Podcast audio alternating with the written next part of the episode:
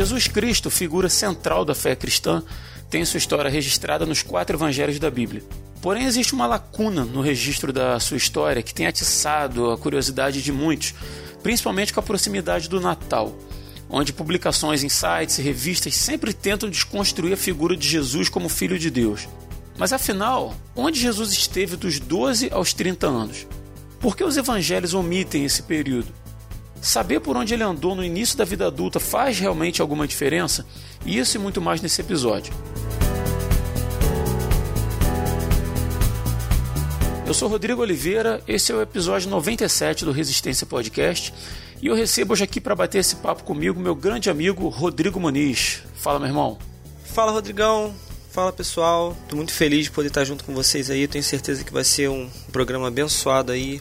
Vamos aprender bastante e eu tenho certeza também que o Senhor vai fortalecer nossa fé, nos ajudar aí, no nome de Jesus. E para fechar o time aí com a gente, depois de um tempão, mas tá aí de novo, o grande Edivaldo Nascimento. Fala, Ed. Fala aí, pessoal. É um prazer estarmos juntos sempre. É, já tem um tempo que a gente não participa, né? Uhum. Mas é sempre um grande prazer poder, de, de alguma forma, contribuir aí para que é, aqueles que vão nos ouvir eles possam ser edificados. Né? É um prazer estar aí com o Muniz, Rodrigo Muniz, novamente. E a, o nosso, a nossa oração é que você seja abençoado. Amém, cara. Amém. Que assim seja. Amém, amém, amém.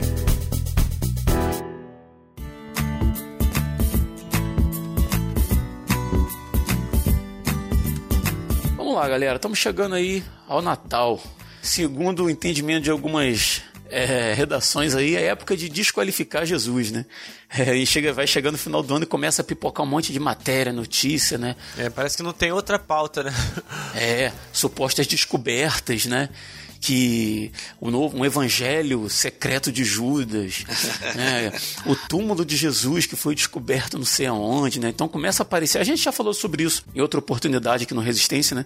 Então, assim, normalmente quando vai chegando nessa época do Natal, parece que há um esforço, principalmente midiático, né? Sim. Porque esse tipo de coisa não aparece muito em conversas de, de entre amigos. Normalmente isso é da mídia, né? Que, que tentam diminuir Jesus de alguma forma, né? Vocês têm essa percepção também? De repente estou falando de uma coisa que, que é uma percepção minha, mas vocês concordam? Sim, sim. Isso é uma linha, né? É uma linha minimalista, né? De interpretação da, hum. da, da, escritura, né? E isso, tem, isso, é, isso é fato. Então, sempre períodos assim do calendário cristão, Natal, período da Páscoa, né, algumas revistas, sites, agora mais sites, né? Antes é, tinha as publicações. Super interessante. Super interessante é campeã nisso, né? É. Sempre lançam essas essas polêmicas, supostas polêmicas, né? Algumas até eles explicam um pouco, que basearam em livros apócrifos, enfim, uhum. livros que não são considerados sagrados, santos, inspirados por Deus, mas uh, em outros momentos não. Eu me lembro de uma reportagem, na época eu estava no seminário, né, que começou a, a, a, desconsiderar Davi, né, como um grande rei de Israel, disse que ele era um líder tribal apenas. Ah, já vi isso, cara. É, uhum. Salomão, que não foi rico nada, né? E, enfim, é uma linha de é uma linha que as pessoas utilizam nesses períodos aí para desacreditar a Bíblia, mas ela ao longo da história vem se mantendo como a própria Bíblia fala, né? Passarão os céus e a terra, porém a minha palavra não passará, não será derrubada, Sim. não será destruída, não será é, é, derrotada, vamos dizer assim, sempre permanece, né? Então isso, é, uhum, é, isso uhum. já é, é, mais antigo do que andar para frente, né? Sim, sim. E vale lembrar, Ed, que é, talvez a pessoa que ouve né, a gente falar pode pensar assim: ah, mas isso aí só é uma questão de fé. Não, não é uma questão de fé só, não. A gente tem estudos acadêmicos e não são poucos, não. São muitos muita, e muitos e muitos e muitos e muitos, né? Que vão dar base para a gente crer, né? É, e fazer essa distinção dos textos, né? Dos textos apócrifos, dos textos sagrados e tal. Então não é uma questão de fé, ah, então vocês estão defendendo porque vocês acreditam muito em Jesus, né? Você tem aquela fé em Jesus. Não, não é isso. É porque o estudo científico já demonstrou claramente que a Bíblia é confiável. Né? Só, com, só não confia quem não quer mesmo. Né? Porque ninguém é uhum. é obrigado a acreditar em nada. Né? Agora, usar de uma desculpa, vamos dizer assim, ah, de que não é um livro autêntico ou que não é um material confiável e por isso eu não confio, isso daí já está mais do que ultrapassado já há muito tempo, entendeu? Eu acho que é muito mais fácil, e seria muito mais fácil, muito mais honesto até por parte de, de, certas pessoas né, que defendem essa, essa linha, né, como o Ed falou, essa linha minimalista, simplesmente dizer, olha, beleza, o cara é histórico, Jesus é histórico, né? A Bíblia é realmente é, é, é autêntica, só que a gente não quer acreditar nele, né? Só que aí é aquela coisa, né? É, é se render diante do, do, do, do texto sagrado e do poder que ele tem é algo muito complexo, né? Aceitar, não, ah, o texto realmente é autêntico e você em outras em outras palavras ia estar dizendo assim, não, é realmente é algo confiável. Uhum. A gente não quer confiar, mas você pode confiar, né? Quando na verdade é justamente é, é o, o oposto que eles querem fazer. Né? Porque eles vão se basear, e, e, e o Ed vai confirmar isso, é, não, não é um movimento novo, né, Ed? É um movimento muito antigo que já, né, desde do, da antiguidade, desde de que a igreja começou, né? Se a gente olhar lá, o próprio apóstolo João, ele já escrevia isso, né?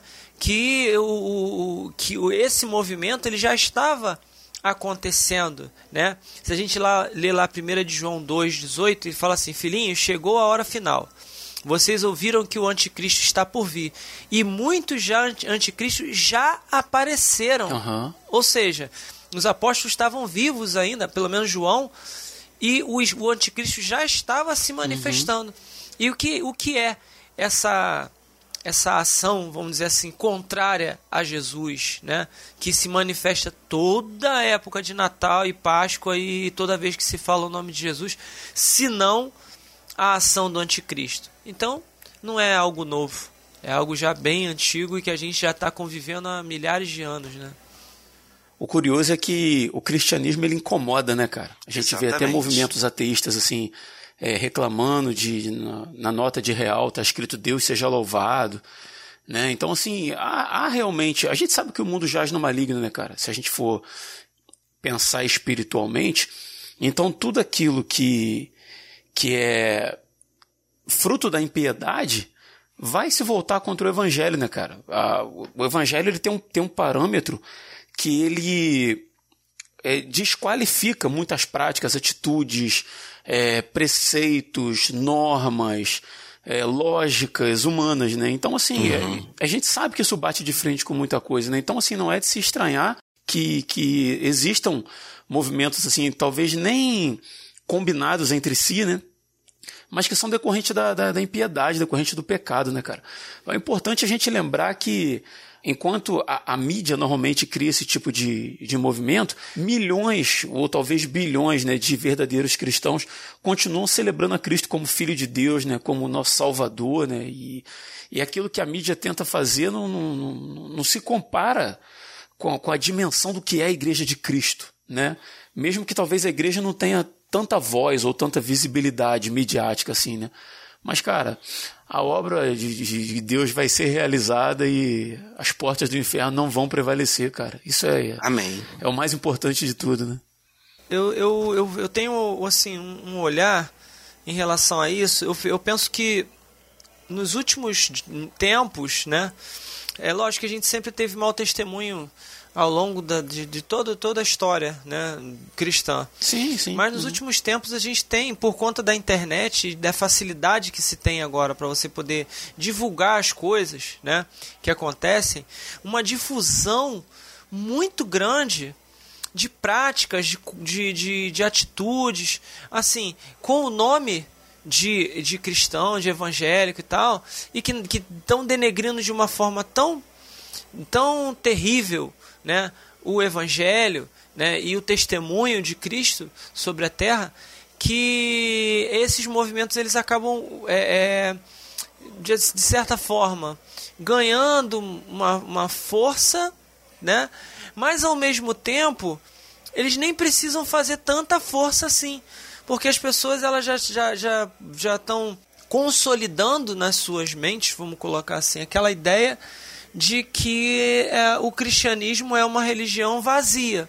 Uhum. É uma religião é, que, que, que, é hipócrita, né? de pessoas hipócritas, de pessoas que estão, sei lá, é, é pregando uma coisa, mas vivendo outra completamente diferente, né, com práticas totalmente diferentes, principalmente lideranças e coisa e tal, mais interessadas em, em alcançar benefícios materiais, ali o lucro, aquela coisa toda, e isso está fazendo com que é, o, o, o, testemunho vá se implodindo por si só. Mas isso sempre teve, cara. Tanto que a Bíblia diz que o trigo e o joio crescem juntos, né? Uhum. São parecidos e crescem juntos, isso sempre teve talvez a internet tenha, tenha amplificado isso. Verdade. Exato, é isso que eu ia, é isso que eu saliento, né? O fato da internet estar tá, porque agora você. É, a internet está divulgando, porque agora você entra no, no Instagram e tem diversos perfis ali só mostrando as baboseiras que os crentes fazem. Uhum. Sabe?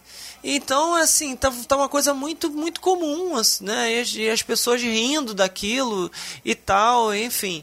Né? E, e aí acaba é, é, somando-se a isso o fato de que as pessoas, é, nesse, nesse também movimento de adesão ao, ao uso das redes sociais, de, estão diminuindo cada vez mais a sua aptidão para leitura.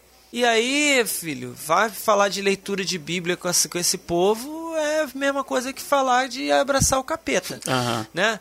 Porque, cara, ah, não tem que ler, não, mas é uma coisa muito difícil, ai, mas é muito, muito cansativo, ai, mas eu não consigo ler uma Bíblia, ai, não, mas eu não consigo de jeito nenhum. Então, se a pessoa não, não, não, não lê Bíblia, né? Não se não se aprofunda né, no conhecimento, no entendimento. E está debaixo, talvez, de uma liderança que não está nem um pouco preocupada com essa realidade, vamos dizer assim.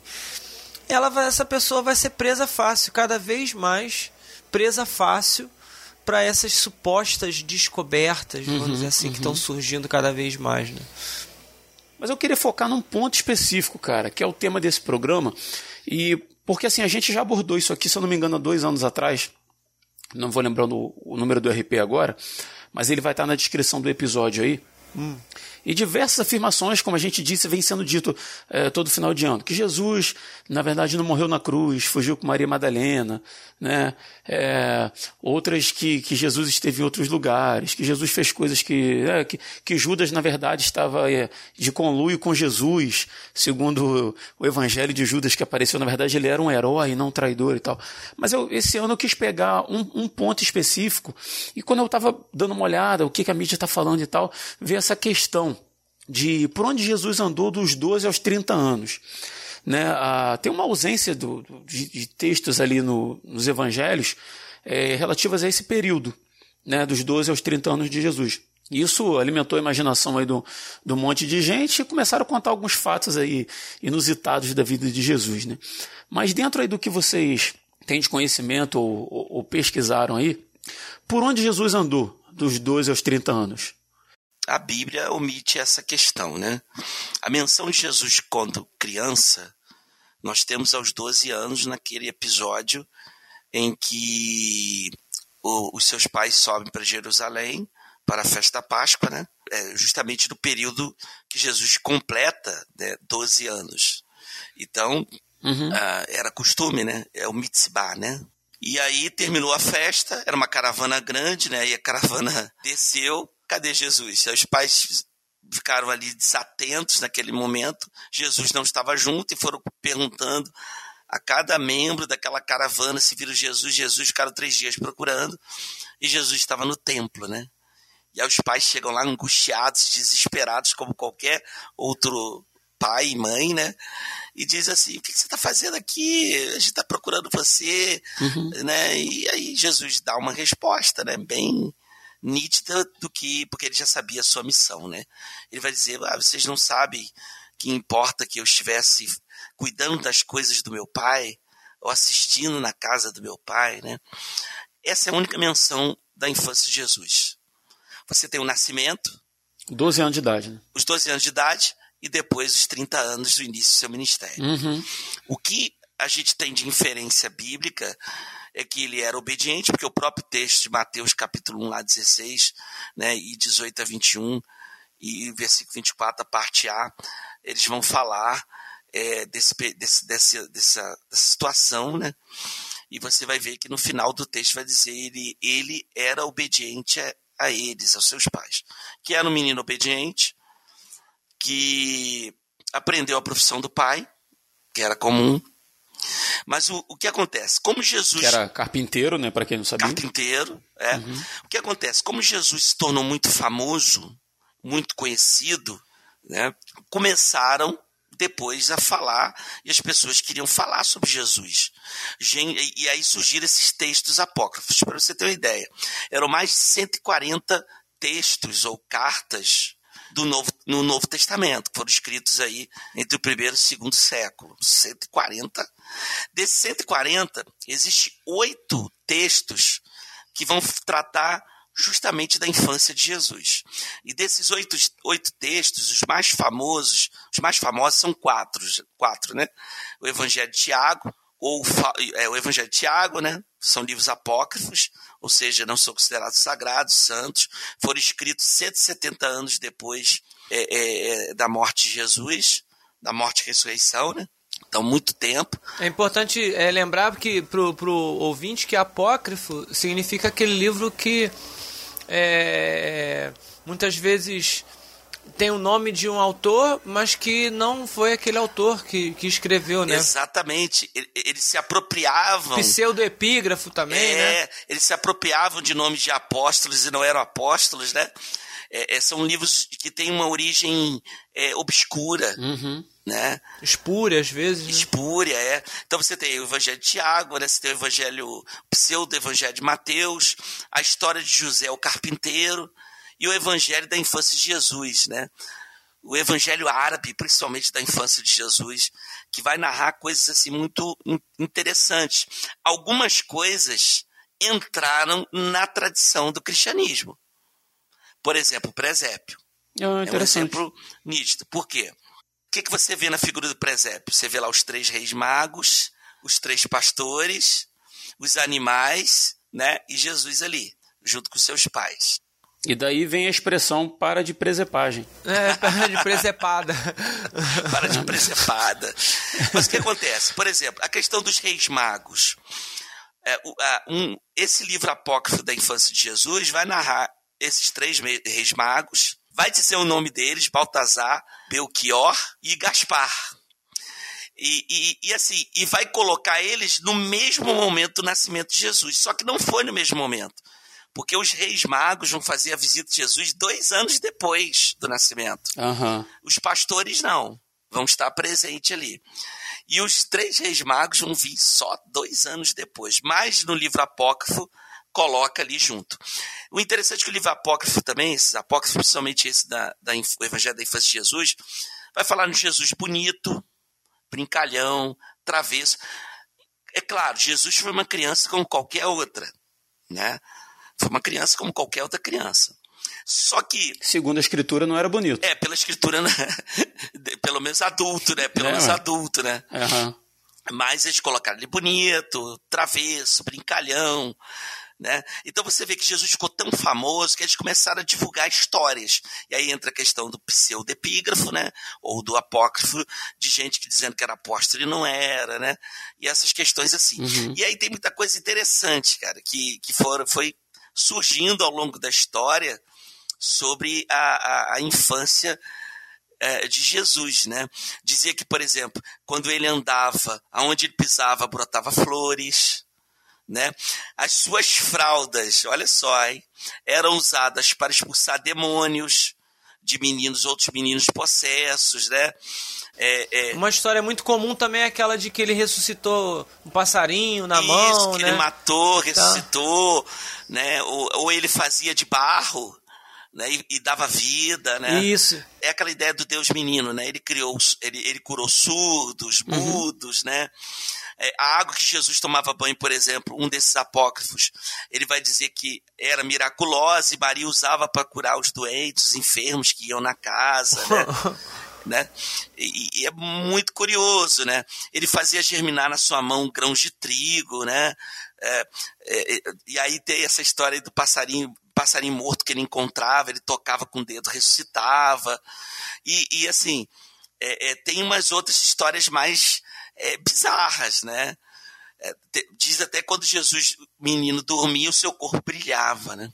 Brilhava. Ele era o líder das orações da sua casa, ele que propunha o jejum, né?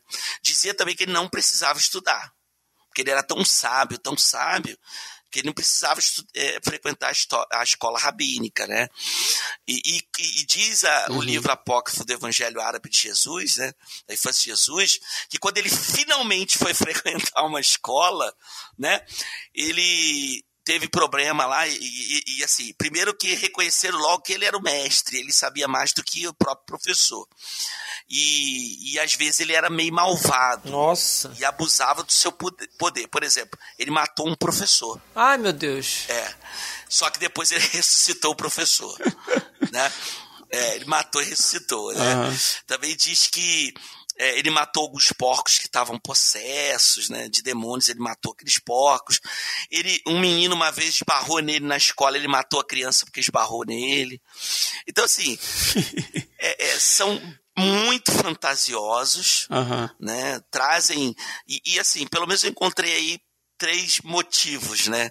Um, primeiramente, divulgar é, é, uma, uma, é, sobre Jesus, então pessoas queriam se tornar até famosas por falarem de Jesus, então começaram a falar que encontraram com ela, andaram uhum. com, ele, com Jesus, né, ou, ou que, que, que conhecia essas histórias, né.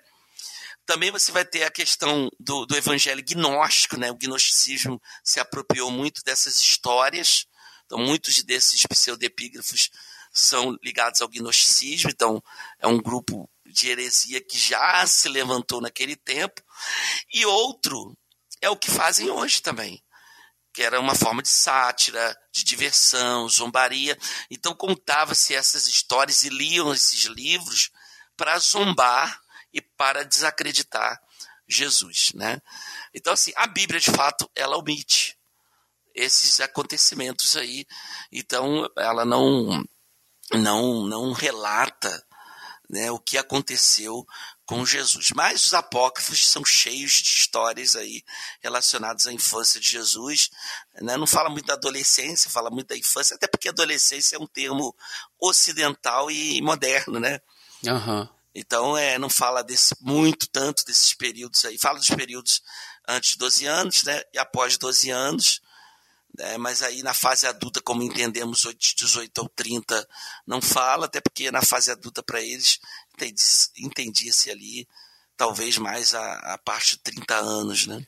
E você, meu historiador, o que, que você achou nas suas pesquisas aí a respeito do que de onde Jesus andou aí dos 12 aos 30? Eu, eu andei dando uma olhada aqui em algumas coisas e tal. E achei fantástico aí já as colocações do Ed, né? Principalmente sobre os, os textos apócrifos aí e tal, né? É, e a questão da fama é, é exatamente isso. A, as pessoas encontram em Jesus um filão, né? Uma, uma oportunidade de, de, de construir fama, de construir aparência, porque se, você, a gente está falando da maior religião do mundo, né? Desconstruir essa religião vai dar muito lucro, vai dar muito nome, Sim. vai dar muita aparência. Gera interesse, né? Muito, muito interesse, né? Eu achei um, um, um livro, na verdade, não, não, cheguei a ler, mas é do, de um cara chamado Deepak Chopra, né? Os anos perdidos de Jesus.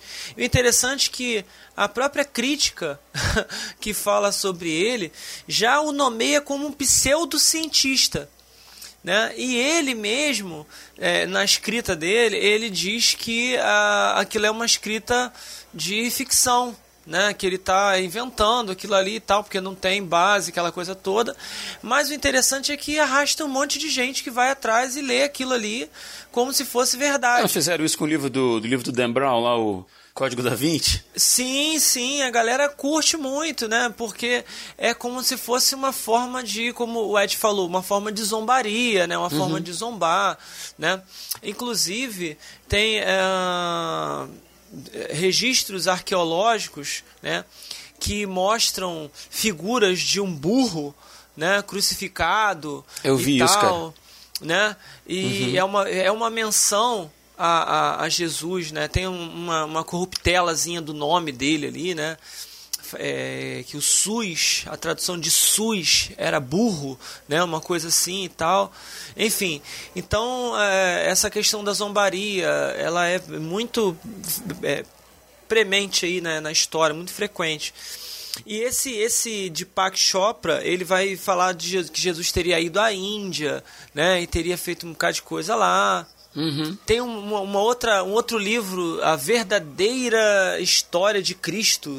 Agora eu não lembro exatamente o, o, nome do autor, mas que menciona uns, uns, manuscritos antigos que foram encontrados num, num templo budista, não sei aonde, não sei aonde, que fala que Jesus foi até a Índia, que teve uma iluminação, não sei o que, ou seja várias várias ouvi essa história também. É, uhum. fontes né entre aspas que essa galera vai usar que vão assim embasar esse, essa atitude desse pessoal.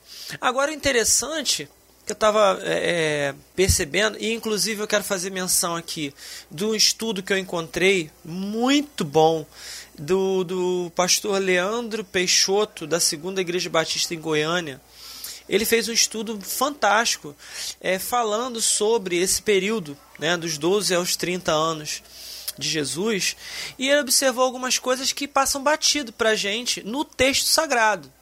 Né? Alguns detalhes que passam no, que estão no texto sagrado que vão dar pistas para a gente uhum de, do que foi esse período da vida de Jesus, esses 18 anos da vida de Jesus, né? Dos 12 até os 30 anos, o que, que Jesus fez da vida dele, né? Então ele faz menção ali de Lucas, no capítulo 2, versículo 39 ao 43. Hum, eu tinha anotado isso também. Uhum. Anotou, né? Que diz uhum. assim: após cumprirem todas as exigências da lei, os pais de Jesus voltaram para casa em Nazaré, na Galileia. Então já começa por aí, que ele não foi para a Índia, ele não foi para a América, ele não foi, né, para a África, ele foi para Nazaré. Não é à toa que ele vai ser conhecido como Nazareno, né?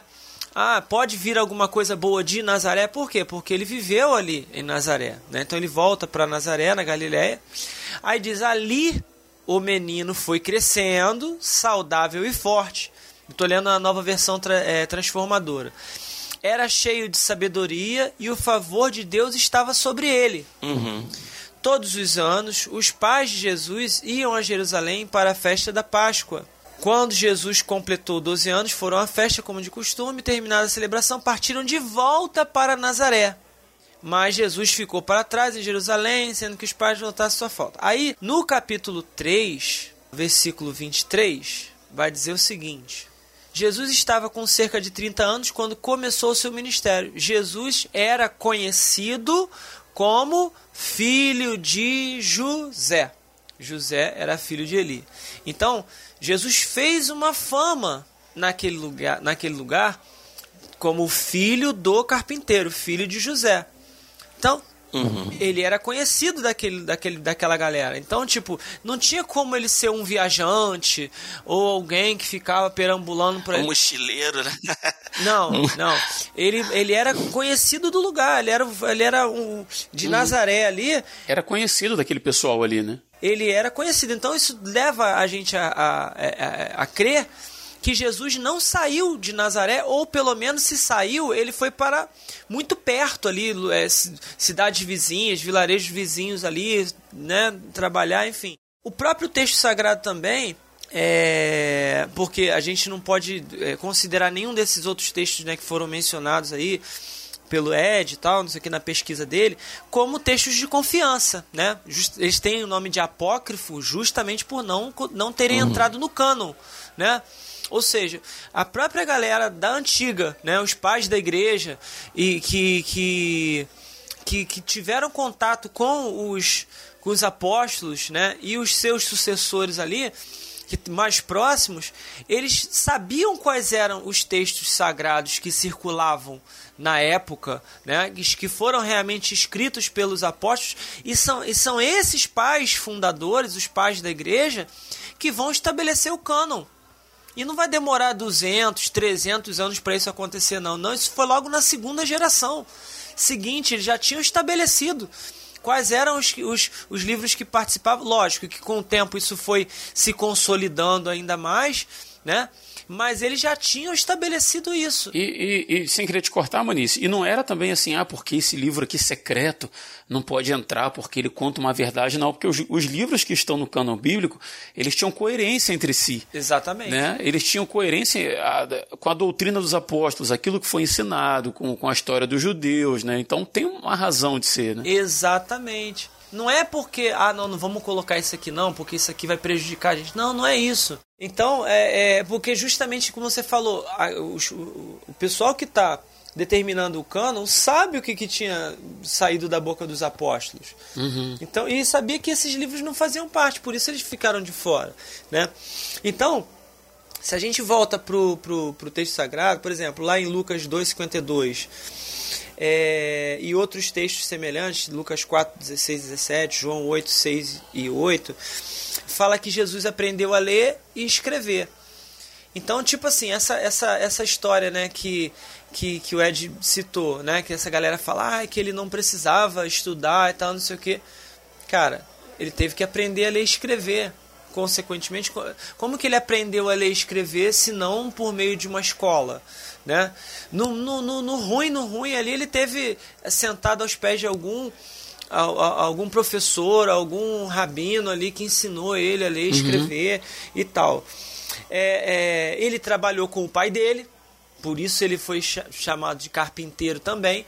Né? Aqui, isso, e foi legal você falar esse ponto. Ele trabalhou com o pai dele. Quando a gente pega as escrituras, dá a entender de que ele realmente era conhecido pela profissão do pai e conviveu com o pai ali. Sim. Dentro da narrativa bíblica, a gente vai falar disso mais para frente, mas para para pensar, se ele cresce ali na, de 12 anos até, até ele efetivamente começa seu ministério por volta dos 30, como uma pessoa normal trabalhando como carpinteiro, isso não, não era tão significativo é, para o relato dos eventos relacionados ao ministério de Jesus.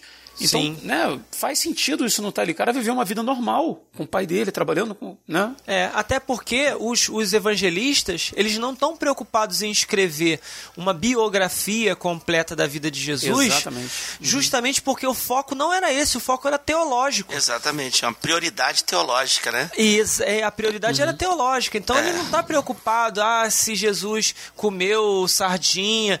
Não, não é isso. Né? A gente tem essa, essa, essa coisa da biografia uma coisa até mais recente, vamos dizer assim, né? Mas eh, na, naquela época eles não tinham tanto essa, essa, essa pretensão, vamos dizer assim, né? Não, vamos, vamos falar o que está importando, vamos registrar o que é importante para o ministério, né? Que tem a ver teologicamente com o ministério que nós estamos desenvolvendo agora de anúncio do evangelho. Então, para que o evangelho vá à frente, qual a necessidade de eu falar da cor que da cueca que Jesus usou dos 12 aos 30 anos? Não tem necessidade disso. Uhum. Sabe? Não vai fazer diferença nenhuma, mas fará diferença falar dos milagres que ele realizou. Né? Da, da, das curas que ele fez, das palavras que ele disse. Por quê? Porque tem uma prioridade teológica nisso aí. Né? Enfim, então ele trabalhou com o pai dele, ele certamente, dentro da cultura né, judaica ali, aprendeu com a mãe, aprendeu com o pai a, a, a educação né, da família, da convivência. E, o muito, e uma coisa muito interessante que as pessoas não se dão conta é que a, a, a, palavra fala também. Não, não, é... Então, aqui ó, em Marcos 6, é, no versículo 1 ao 3, assim: Jesus deixou essa região e voltou com seus discípulos para Nazaré, cidade onde tinha morado. No sábado seguinte, começou a ensinar na sinagoga, e muitos dos que ouviam se admiraram e perguntavam: De onde vem tanta sabedoria e poder para realizar esses milagres? Não é esse o carpinteiro, filho de Maria e irmão de Tiago? Ó, ele não cita mais o, o pai não estão citando o pai. Não é esse o, o, o, filho do carpinteiro, não. Ele fala, não é esse o carpinteiro. Ou seja, o José já tinha morrido. E ele já tinha assumido a posição do pai, né? Como arrimo de família. No cuidado com a sua mãe e com os seus irmãos. Que ele fala que não é esse o carpinteiro, filho de Maria e irmão de Tiago, José, Judas e Simão. Então ele cita aí pelo menos é, quatro irmãos de Jesus Uhum. Tiago, José, Judas e Simão. E cita aqui, ó, e suas irmãs moram aqui. Então, no mínimo ele tinha duas. Interessante, né? Uhum. Poderia ter mais. Então vamos fazer a conta. Quatro irmãos, mais duas irmãs, seis. Mais ele, sete, mais o pai e a mãe, nove. Então era uma família de nove cabeças. Ou seja, eles trabalhavam pra caramba. Não tinha tempo de Jesus ficar. Ele, como primogênito, ele não tinha tempo de ficar viajando, passeando para lá e para cá e tal. E vamos, ah, vou dar um pulinho ali na Índia rapidinho, vou ali no, no, no, no Egito rapidinho, vou no céu. Não, o cara tinha que trabalhar de só a só como um burro nos campos e, e ali ralando. E, e outra, é, nesse estudo do, do, do, do, do pastor aqui que eu citei, pastor Leandro, ele menciona uma coisa muito interessante, que o termo que foi traduzido como carpinteiro, que é tecton, né? Ele, ele significa mais ou menos como um pedreiro. Hum, eu vi isso também. Uhum. Né? É mais ou menos como um pedreiro. Então, tipo assim, era um carpinteiro, mas não era só o carpinteiro de fazer caixinha, de fazer. Não, era um, uma, um construtor de casas. Né?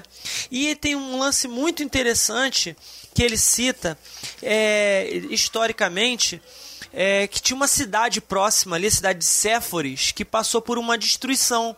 É, não, não, não lembro exatamente, mas, mas foi por questão militar, né? É, uma revolta que teve contra os romanos e tal ali, e aquela cidade foi, foi destruída.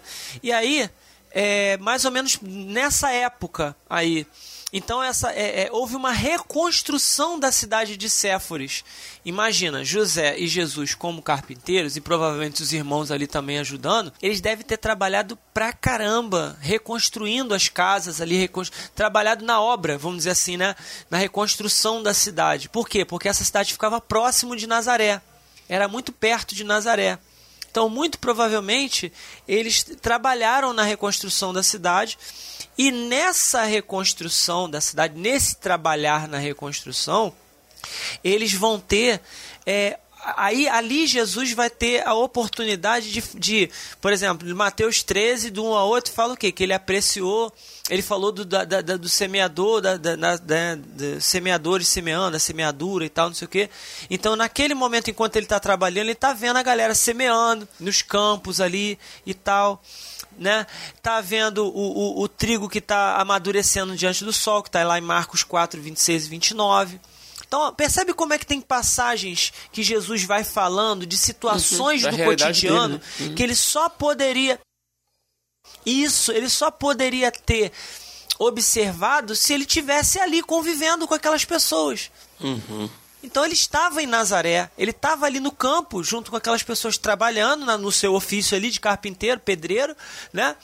Mas observando, ó, apreciando os pássaros nos arbustos, né? Do, do pé de mostarda, lá está lá em Marcos 4, do 30 ao 32 admirando as flores, que está em Mateus 6, 28 e 29, observando toca de raposa, ninho dos pássaros, que está lá em Lucas 9, 58, e além das, das questões do cotidiano, né? enfim, várias outras. Então, você que está ouvindo né, o, o podcast, é, é, a própria escritura, embora não mencione exatamente o que, que aconteceu, esse, essas passagens Jesus não tirou, não inventou da cabeça dele, ai, olhar as aves do céu, não sei o que, não, cara, são coisas que ele viveu no cotidiano dele, no dia a dia, no campo ali em Nazaré, trabalhando, os Séforis ali trabalhando ali na, na, né, naquele lugar.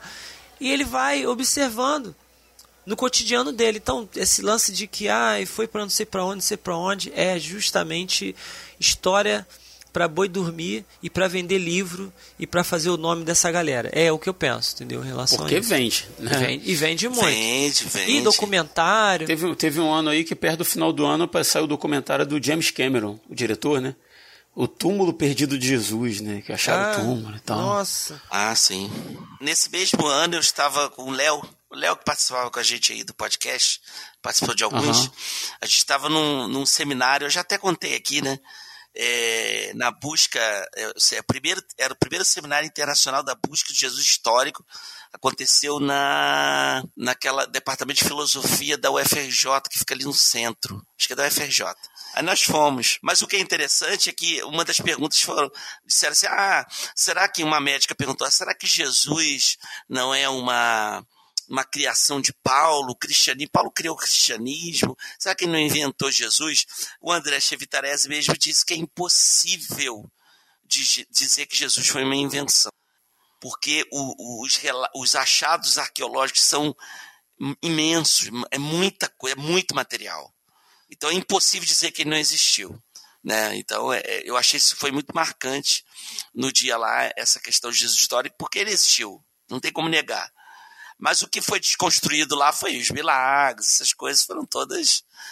E, é- e foi nessa época de James Cameron, porque o, o, o Dominique, Cros, Dominique Crossan, acho que é o nome do teólogo católico, que estava lá, que era a maior autoridade da terceira onda da busca do Jesus histórico. E aí perguntaram: e esses ossos aí do James Cameron achou e tal? Né? Uma das coisas que ele disse: olha, não tem nem as marcas da crucificação romana. Então não podem ser os ossos de Jesus, que não tem as marcas da, da crucificação romana. Foi para vender, né? pra, pra...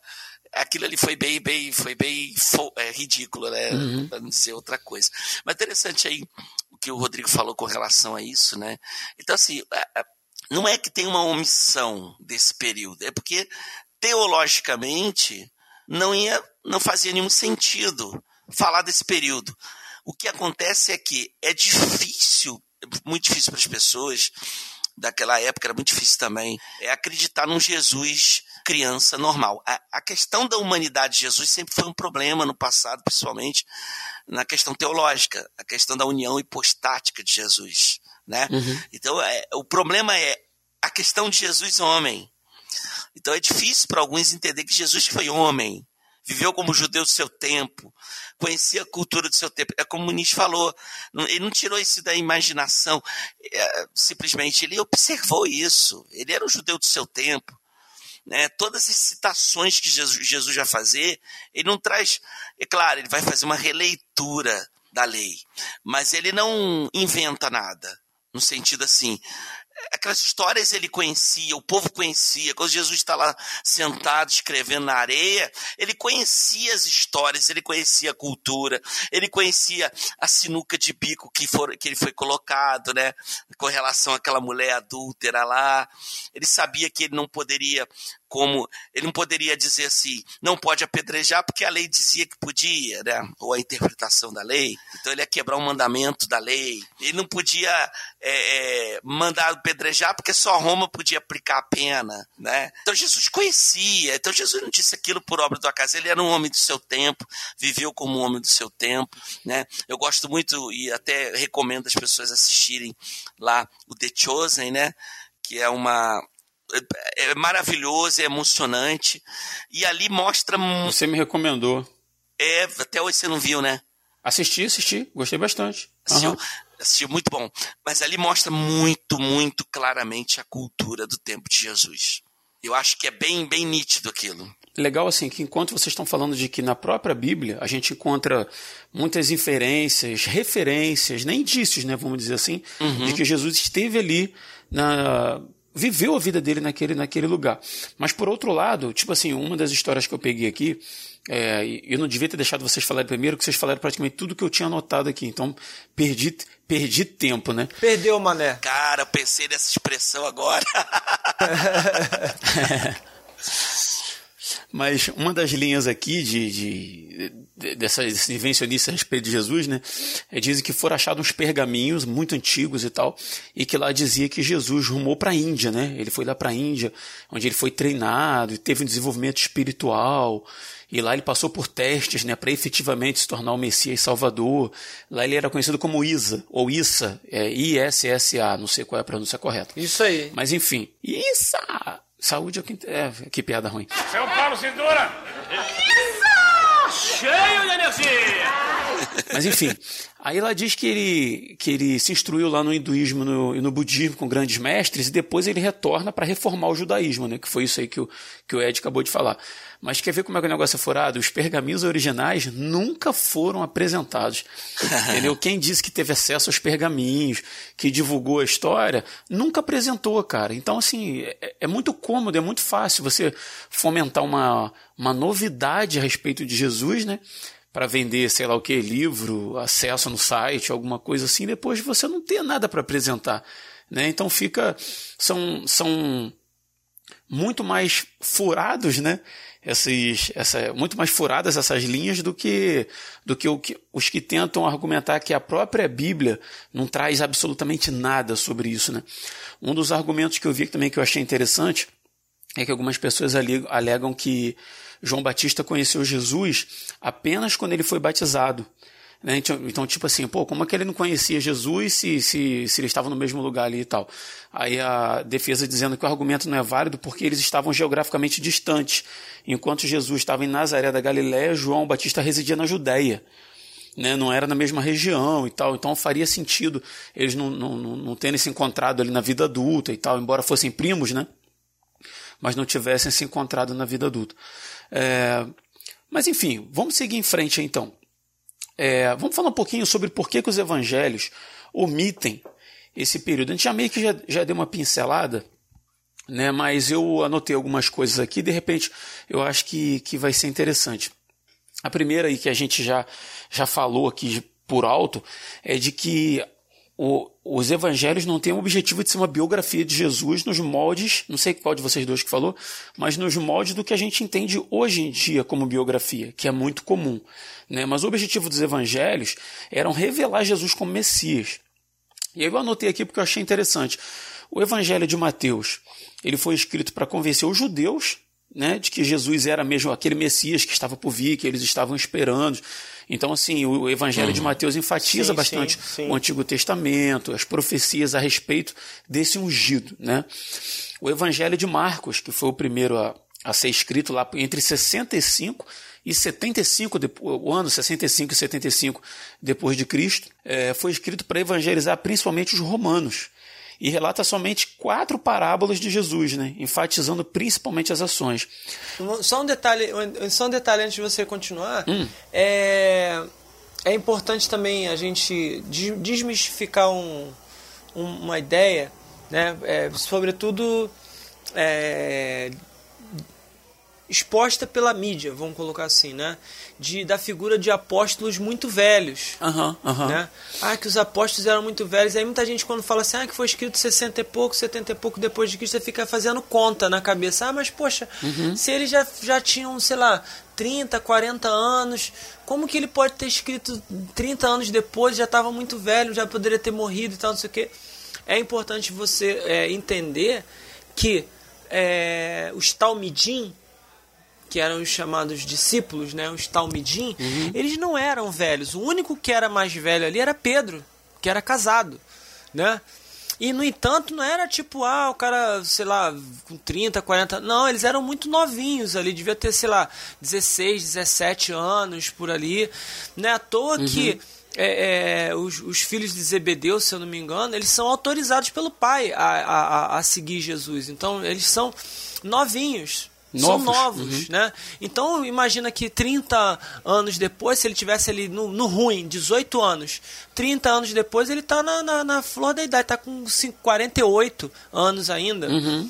Né? Então, e, e, então numa idade de consciência, de maturidade, que, que eles começam a perceber que, é, é lógico, a gente tem que lembrar que a expectativa de vida da, daquela época era muito menor do que a nossa, né, atual, Então, é, eles chegando aos, ali por volta dos, da, na nossa idade, assim, 40 e poucos e tal, eles já estão começando a se aproximar na consciência deles da morte, né?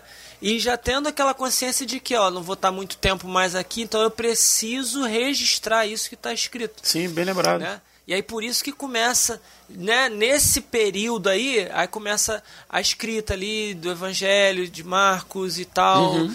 que é uma o Evangelho de Marcos, que é uma um relato da confissão de Pedro, né? Pedro tá falando ali, né, do, do- do que ele lembra e tal, não sei o quê como o discípulo mais velho, vamos colocar ali, né, eh, divulgando e tal, e logo na sequência vão sendo escritos os outros, né? E aí pode continua aí, desculpa que eu te cortei. É, só, só para recapitular, Mateus escrito para convencer os judeus de quem era Jesus, Marcos, é, discípulo de Pedro, como você falou, né, para evangelizar os romanos, Lucas escreve para os gentios, que são aqueles que não eram judeus, né, até se refere ao meu, meu, meu caro amigo Teófilo, né, como se ele tivesse realmente juntando todos os fatos ali que ele tinha sobre Jesus para apresentar esse Jesus para uma pessoa chamada Teófilo. E o último dos evangelhos, o livro de João, escrito para doutrinar os novos convertidos. Sim. Então, assim, todos os evangelhos, eles tinham uma razão de ser. Ninguém estava pensando assim, ah, a gente tem que escrever quem foi esse Jesus para daqui a dois mil anos a nossa religião que a gente está fundando, né, precisa ter os nossos documentos. Não era isso, cara. Ele tinha, aquilo tinha uma razão de ser. Sim. Né? E dentro disso, se o ministério de Jesus na, na, verdade, antes do ministério de Jesus, o nascimento dele, que já foi um milagre, né, cara? Uma intervenção de Deus direto na vida de uma mulher virgem, onde ele nasce, isso é importante. E o, o período em que ele, cara, trabalhava com o pai dele como carpinteiro, infelizmente não, não importava para a narrativa. Né? E a partir do momento que ele começa a fazer os milagres, que ele começa a se revelar, que ele começa a ensinar, que ele começa a fazer discípulos e que vai até a morte, ressurreição dele e tal, até a assunção dele aos céus, isso tudo era muito importante e isso está na narrativa. Né? Então, assim, acredito, não, não, vejo dificuldade em entender por que, que os evangelhos omitem esse período de 12 até os 30, como omite as coisas corriqueiras da vida dele. Exatamente. Né? Você estava dizendo aí, ah, porque ele convivia com, com animais, com criação, ele convivia com pessoas, ele via as flores que existiam naquela região, a semente de mostarda e tal. Sabe, eu acho que não, não, não haveria necessidade de se ficar pegando esses pormenores, tentando se fazer uma biografia nos moldes do que a gente tem hoje. Eu, eu vou te falar mais, eu já li bastante, bastante livros de biografia. E as biografias elas não são também tão detalhadas quanto as pessoas que não leem acham que são. Né? Normalmente elas abarcam um, uhum. um, período da vida da pessoa. E eu gosto assim de como eu gosto muito de música, leio, li algumas biografias de, de músicos, guitarristas, cantores e tal. E cara, não, não, não pega tudo, pega o, o, que a pessoa entende como importante na vida dela, é o normal. É uma é, é, é bom, é interessante você você falar sobre isso. A gente quando está é, falando sobre essa questão, existe uma relação muito, muito, assim, paralela e às vezes conflituosa entre história e memória, né? Quando a gente vai falar de, de, de memória, diferente da história, a memória ela faz uma seleção daquilo que é interessante falar ou não. Sim. E está diretamente ligado a essa questão da, da, da biografia que você está falando aí. Né? Biografias, elas são instrumentos, não são instrumentos históricos, elas são instrumentos de memória. De memória, né? Ou seja, você, na verdade, você quer pegar aquilo da vida do seu biografado, vamos dizer assim, é, que lhe, lhe é importante. Né? Então você. E você, uhum. lógico, vai omitir, vai excluir, porque a memória tem disso, né? A nossa própria memória é assim, né? A gente lembra as coisas mais importantes e esquece aquelas que a gente julga menos importantes ou que a gente não quer lembrar. Uhum. Quer, quer falar aí, Ed? O que, que você pensa a respeito? Então é exatamente isso, né? É, não era não era preocupação dos, dos evangelistas narrarem esses momentos. E nem, e nem, foi escrito por quem conviveu com ele nesse período também. É bom ressaltar isso, né? Os evangelhos não foram escritos pela mãe dele, é, exatamente. né? Exatamente. Não foi escrito pela mãe, né? Então, Jesus deu seu primeiro é, sorriso, né? Apareceu o primeiro dentinho. Se fosse a mãe, uhum. seria assim, né? É mostrar esses detalhes. É. a gente faz isso hoje com o Instagram, né? Mas tá. Exatamente. A primeira fraldinha, primeiro cocôzinho, não, não, teve essas questões, né?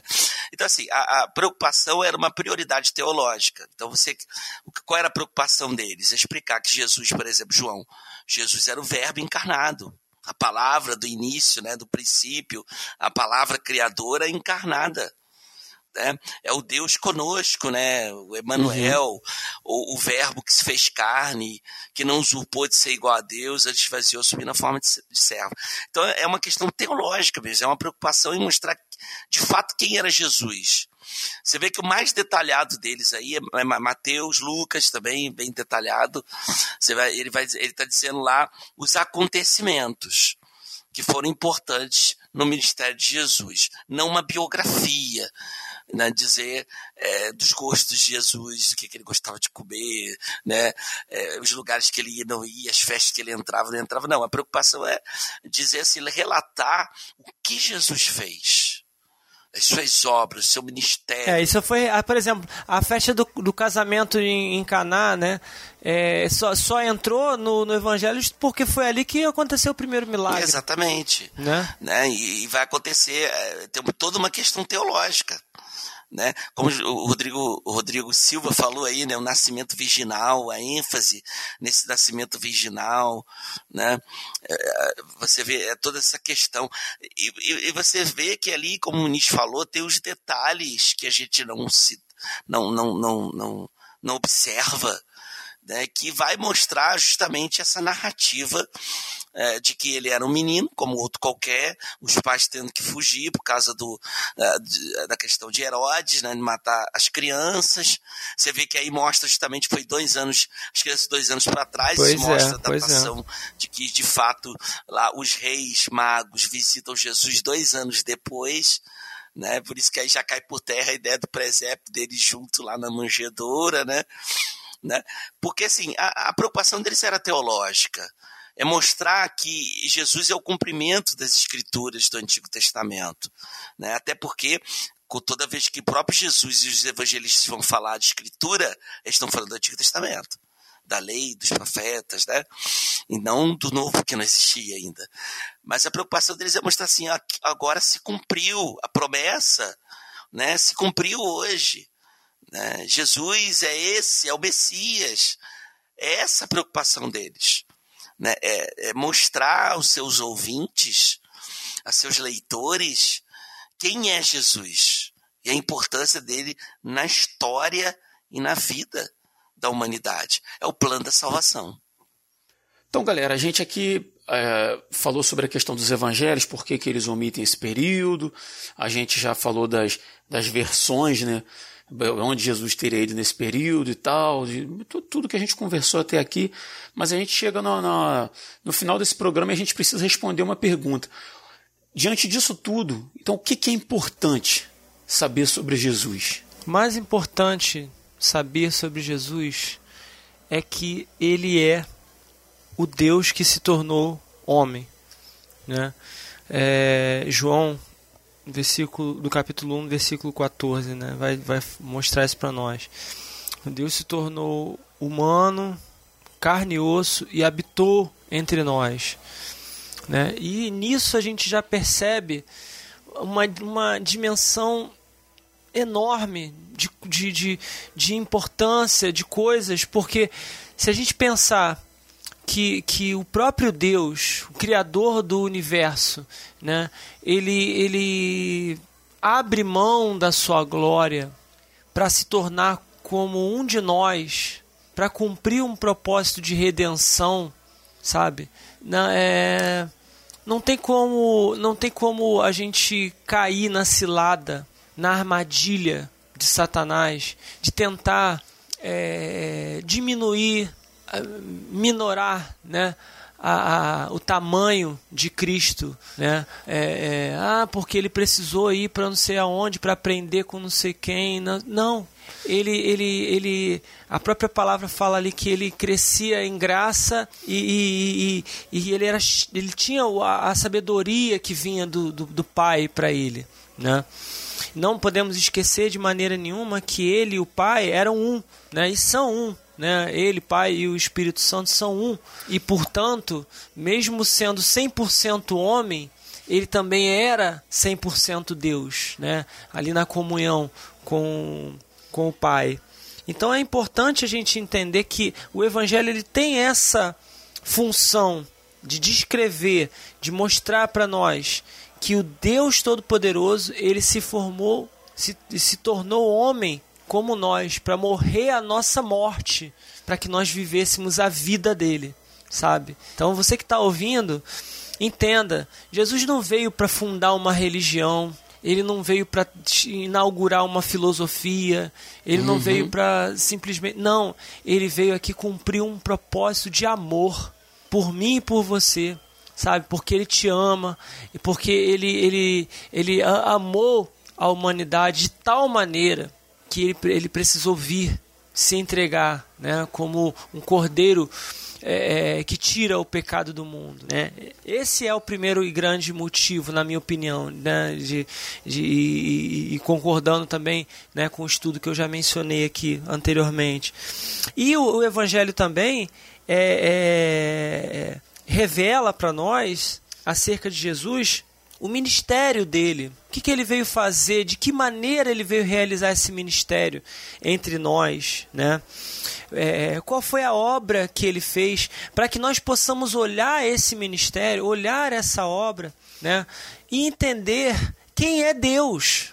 Porque eu só posso entender quem é Deus se eu olho para Cristo não tem como eu dizer assim, ah, que, que Deus é. E como cada dia o ser humano faz essa pergunta para si mesmo e faz essa pergunta para os outros e fica assim indagando: quem é Deus? Será que Deus existe mesmo? Será que Deus não existe?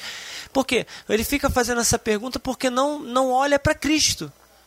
Porque se você olhar para Cristo, e por isso que o Evangelho ele se preocupa em fazer isso, descrever quem é Cristo e o que, que Cristo fez né? Se você olha para o Evangelho, olha para Cristo, você enxerga Deus ali. Então essa é a preocupação do Evangelho.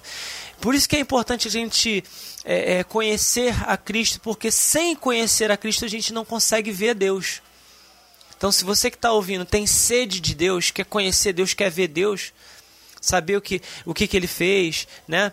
É, é, é como ele é, como ele, como ele, o que, que ele pensa de você, é só olhar para o Senhor Jesus sabe?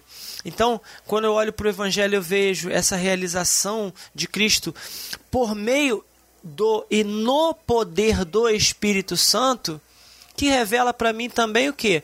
Que o mesmo Espírito que estava sobre Jesus Cristo é o mesmo Espírito que pode estar sobre a sua vida também e que pode levar você a realizar as mesmas obras ou ainda maiores daquelas que Jesus realizou.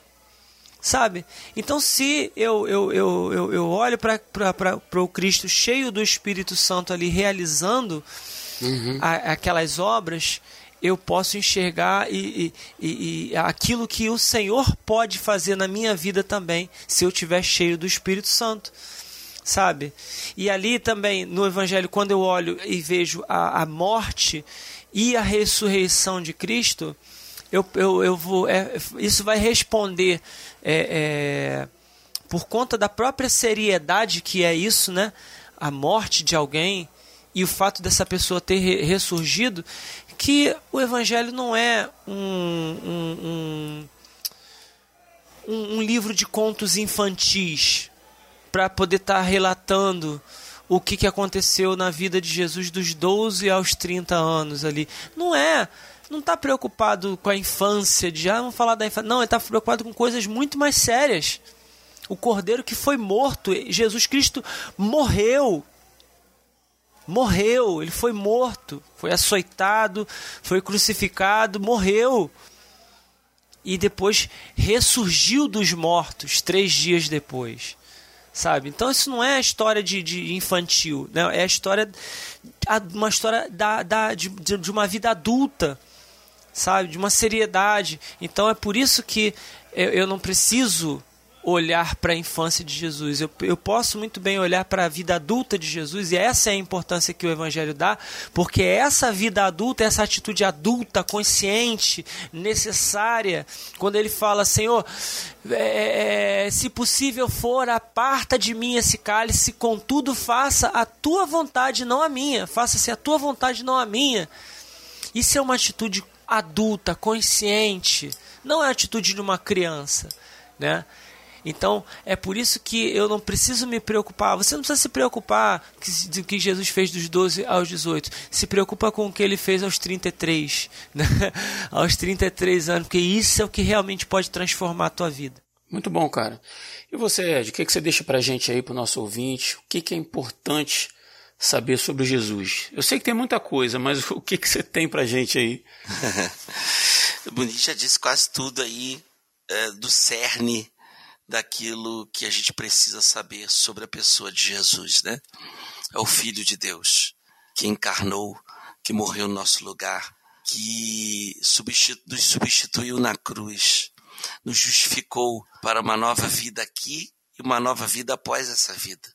É isso que é importante saber. O que é essencial para a salvação do homem, a Bíblia já deixa bem claro não é obscuro, não é escondido, não é segredo, é muito claro, é muito nítido aquilo que nós precisamos saber para sermos salvos, salvos, para termos uma uma vida abundante aqui tudo está ali na escritura já, revelado para nós. Para cego ver, né? para cego ver. para cego ver. E até o cego lê agora, né? Nós temos a, a, a, em braille, né? a Bíblia em braille. Né? então não, não é segredo para ninguém isso, né?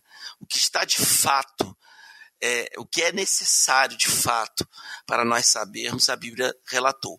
Lembrando que a Bíblia mostra todas as tragédias humanas, a história das tragédias humanas. Então a gente vai ter muitas situações. Por isso que a Bíblia tem suas divisões. Você tem os livros históricos, é, estritamente históricos, vão contar coisas é, históricas, e mesmo assim o judeu não tinha preocupação de datação. Né? Você vai ver o Antigo Testamento, a gente para datar um texto às vezes é difícil. Você tem que ver lá o ano da morte do rei Urias, né? Uzias, eu vi o Senhor sentado no alto sublime trono. Peraí, vamos ver esse rei aqui. Aí pega um texto mesopotâmico lá para ver se cita o rei. Ah, foi nesse período aqui. Então não havia essa preocupação. A preocupação mesmo era teológica. É mostrar ah, o plano da salvação de Gênesis a Apocalipse mostrar a queda do homem, a ruptura que aconteceu lá no Antigo Testamento, no passado. Todos nós ficamos em rebelião contra Deus.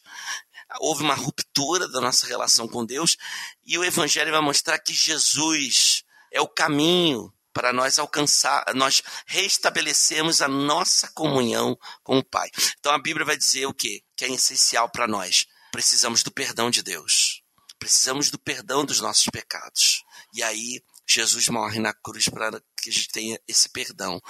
Ah, o que, que a gente precisa, que é necessário para a nossa, nossa vida, que o Evangelho vai nos ensinar? Um relacionamento com Deus. Então, um relacionamento. A partir do perdão, nós temos o um relacionamento com o Pai. Né? Nós, temos, nós somos é, chamados de filhos por adoção, pelo sangue de Jesus. E o que, que a gente encontra? A paz que nada e ninguém nesse mundo pode dar. Uhum. É isso que é essencial que o Evangelho nos mostra.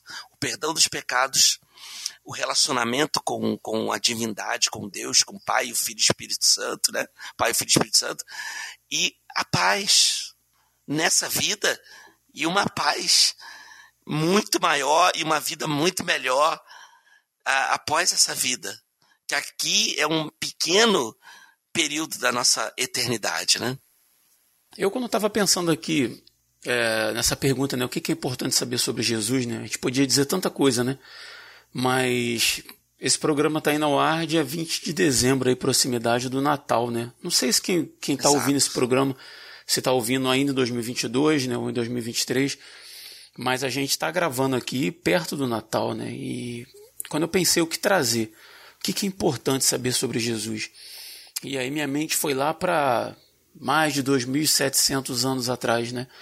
quando o profeta Isaías escreveu, profetizou o texto que está lá em Isaías 9,6 que diz assim: Porque um menino nos nasceu, um filho se nos deu, e o principado está sobre os seus ombros, e se chamará o seu nome maravilhoso, conselheiro, Deus forte, Pai da eternidade, príncipe da paz. E é isso que a gente está celebrando no Natal. Né? A maior notícia da história da humanidade. Jesus nasceu. Amém, amém né, o, o Messias que era prometido, que viria para trazer redenção, ele veio, ele nasceu, e como o Muniz e o Ed fala, falaram já, né, ele morreu em nosso lugar. Então, assim, se eu pudesse deixar alguma coisa é, para você que está ouvindo a gente aí, cara, eu queria dizer que você pode acreditar que Jesus foi um líder, foi um profeta, foi um sábio, mas o que vai te garantir uma eternidade de vida como o próprio Jesus, é crer que ele é o Filho de Deus que se entregou no nosso lugar, morreu a nossa morte para que a gente tivesse vida. Amém. Então, assim, se, se você estiver ouvindo isso ainda próximo do Natal, você tem uma oportunidade de talvez é, passar por essa data festiva de uma forma diferente, sabe? Com consciência com gratidão no coração, para muito além de árvore de Natal, chocotones e, e peru assado na mesa, sabe? Para muito além disso. Ah, isso, isso são, são coisas passageiras, muita coisa comercial, né? muita coisa de feriado, muita coisa midiática. Mas se você tiver no teu coração o verdadeiro Cristo, se você tiver na sua mente, no seu coração, aquilo que realmente importa a respeito de Cristo, se você tiver preocupação muito mais com isso do que com aquilo que ele fez dos, ah, dos 18 ao 30, porque ali não está escrito, se preocupa com o que está escrito. Se preocupa com o que está revelado, se preocupa com o que está na escritura. E você vai, talvez, ter a oportunidade de estar com esse próprio Jesus lá na frente. E aí você pergunta para ele lá o que, que ele fez dos 18 aos 30. e acredito que ele vai com todo carinho trocar uma ideia legal com você. Mas para isso. Ô, oh, meu filho tá trabalhando. eu tava trabalhando, você não viu? Você não ouviu o Resistência Podcast número 97, que eles falaram que eu tava lá é, trabalhando com meu pai. Mas é isso, é isso. É... A, a gente tem, tem que superar essas essa, essas dificuldades e focar naquilo que realmente importa, né? Porque aquilo que realmente importa vai trazer vida eterna pra gente, né? E glória a Deus por isso.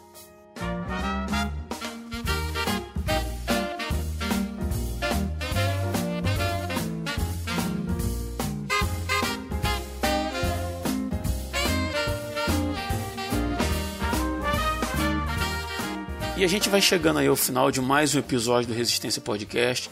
Ed, obrigado pela tua participação aí, tá? Depois, depois de um, um período aí de castigo, você agora tá de volta. É, fiquei na disciplina, no milho. Você tava no banco. no canto da sala. Tava de banco, né? Mas não, não, não. É, mas é um prazer, foi bom, foi bom, bom demais estar com vocês aqui bater esse papão aí maravilhoso sobre. É, é muito, sempre muito bom falar de Jesus, né? Sempre muito bom falar do Evangelho, da palavra de Deus. Sim, é, é, muito é gratificante, né? A gente ter esse, esse privilégio, que é um privilégio, porque o Senhor nos alcançou com a sua graça, né? Então você uhum. que está nos ouvindo aí, é, se sinta privilegiado se a graça chegou a você.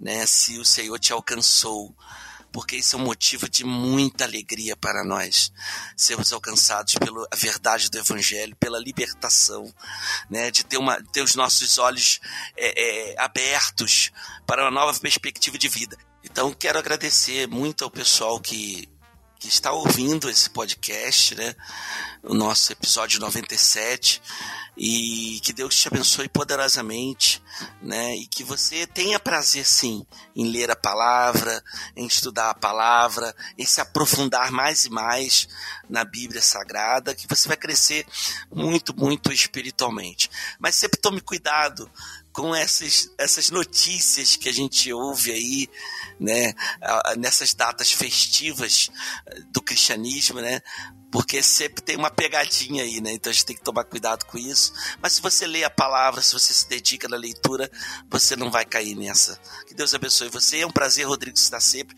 com os dois Rodrigos aqui hoje, né? Ah. Bênção por estar com vocês. Deus abençoe muito vocês. É o Rodrigos Podcasts, o RP. Olha aí. Ah, valeu, cara. Prazer nosso estar contigo aí. Você também, Muniz. Obrigado, tá, meu mano? Mais uma vez aí tá com a gente. Foi um Nada. prazer estar contigo. Com certeza. É sempre, sempre bom, sempre prazeroso, né?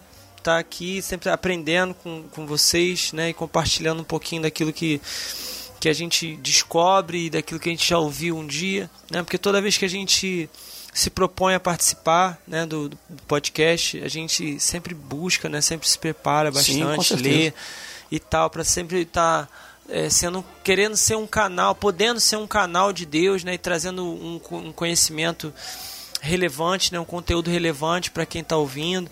E aprendendo muito, né, aprendi muito ouvindo o Ed falar hoje, né, coisas que eu não tinha ouvido ainda, É, você também falando coisas assim que, que realmente acrescentaram bastante para mim, então junto com, com o ouvinte, né, eu tenho certeza que eu também estou aprendendo muito hoje, né.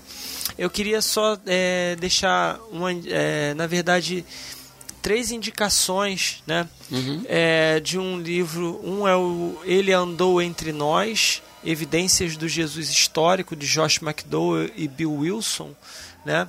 É, da editora Candeia é um livro que você dificilmente vai encontrar ele é, novo, você vai encontrar ele em estante virtual e outros é, livros, é, outros sites né, Uhum. que vendem livros usados e tal, porque é um livro antigo, mas é, em matéria de apologética, né, de defesa do Jesus histórico, na minha opinião, não tem igual, né?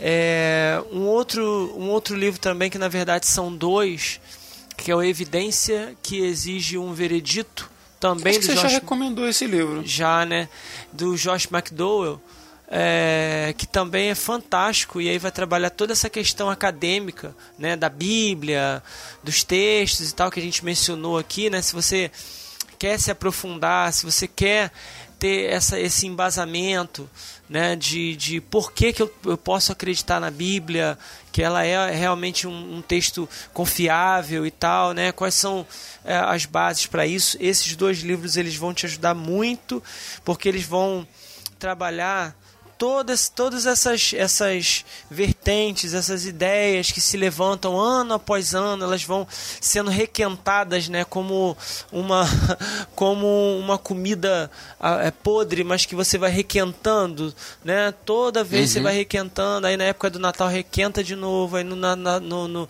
na Páscoa requenta de novo e assim sucessivamente. Então, se você quer ter base para poder refutar tudo isso, né, e, e fortalecer tua fé, leia esses dois livros.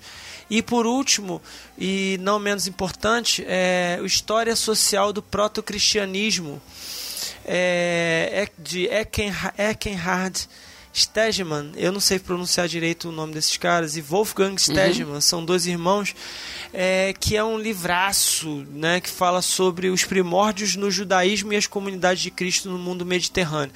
Esse livro talvez seja o mais fácil de você achar, que ele é da editora Sinodal e ele é revendido pela Paulus, né, livraria Paulus, e ele fala justamente desse período né, da, da, da, da, da vida ali de Jesus e tal, né, da, da infância de Jesus, não no sentido especificamente da infância dele, mas de como que era o mundo mediterrâneo ali aonde o, o, o- onde nasce o movimento de Jesus, né? Onde ele nasce, aonde ele cresce e aonde se desenvolve o movimento de Jesus ali, né? é, em torno do Mar Mediterrâneo, né? No Império Romano ali e é muito interessante, né? É uma leitura maravilhosa.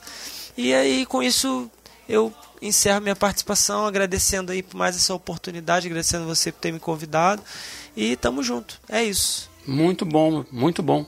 Prazer estar com vocês, cara. E esse é o último RP de 2022, né?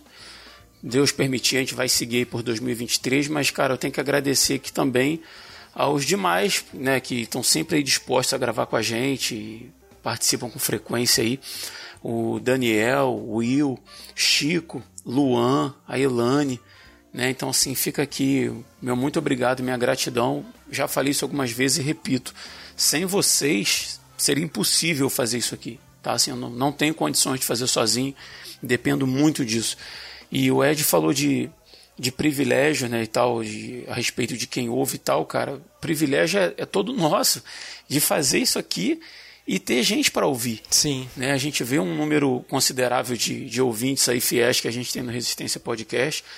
E eu queria deixar o meu agradecimento a cada um de vocês aí que deu um play, que comentou, que participou, que compartilhou o Resistência Podcast, né? ajudou a divulgar. Poxa, agradecer a, a, as pessoas que contribuíram financeiramente ao longo desse ano de 2022 né? e supriram todas as necessidades financeiras do Resistência foram esse ano de 2022 foram feitas através da contribuição do, dos ouvintes. Legal. Através de, a gente criou um Pix uma época aí, né, o pix@resistenciapodcast.com, porque a gente estava com dificuldade de materiais, um monte de coisa deu problema e tal, e teve gente que continuou ali fiel ajudando. E, e cara, muito obrigado. Muito obrigado a você que não só que ficou com a gente até aqui, mas que acompanhou a gente ao longo desse ano. Muito obrigado mesmo. Um salve pro pessoal da confraria também lá que participa, né? É, com Tá. certeza, com certeza. Mas eles estão incluídos, né? Aham, São nossos ouvintes, mas a gente tem lá a confraria no, no WhatsApp. E obrigado também a cada um de vocês da confraria que estiver ouvindo esse programa. E você que está ouvindo a gente ainda não participa, ah, na descrição desse episódio, lá no nosso site, resistenciapodcast.com, você tem um link para entrar na confraria, você tem um link para é, entrar se- seguir, na verdade, a nossa página do, do Instagram. Então, assim, se quiser trocar uma ideia mais de perto com a gente, com outros ouvintes, a confraria é ideal para isso. Né? É um ambiente assim bem legal, uma galera bem legal. Se você ainda não participa, vai ser um prazer ter você com a gente lá. E no mais é isso. A gente vai ficando por aqui e até o próximo dia 20, né? Se Deus quiser, já em 2023. Eu sou Rodrigo Oliveira Eu sou Edivaldo Nascimento. Eu sou Rodrigo Muniz. e se você está ouvindo isso, você é a resistência. Weather outside is frightful, but that fire is mm, delightful. Since we've no place to go, let it snow, let it snow, let it snow. It doesn't show signs of stopping, and I brought lots of corn for popping. The lights are way down low, so let it snow, let it snow, let it snow, let it snow. When we finally say goodnight, how I'll hate going out in the storm. But if you'll only hold me tight, all the way home I'll be warm. The fire is slowly dying, and my dear, we're still goodbye. Long as you love me so, let it snow, let it snow.